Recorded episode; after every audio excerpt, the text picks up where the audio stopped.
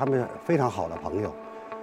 那么其实呢，在这个阿根廷啊，就是国家队，包括这次特维斯没有来，对吧？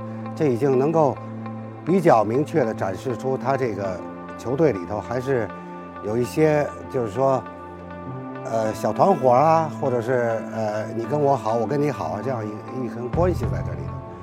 那么梅西呢，跟这个阿奎罗关系确实非常好。这个呢，是源于就是在这个西甲踢球的时候。就是说，阿根廷原来在西甲的球员很多，呃，在他们那个时代呢就比较少。两个人作为各自俱乐部的领军人物，就是说呢，互相彼此都很尊重，啊，聊得也非常非常开心。另外呢，到国家队呢，因为马拉多纳那人脾气很坏，是吧？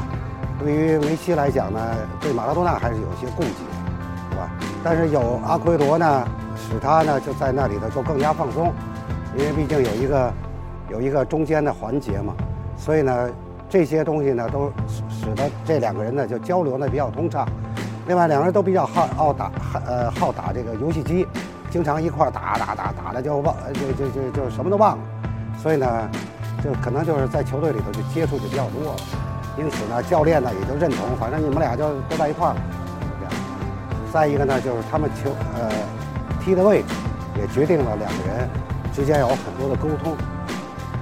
所以呢，其实就是我觉得就是这些原因吧。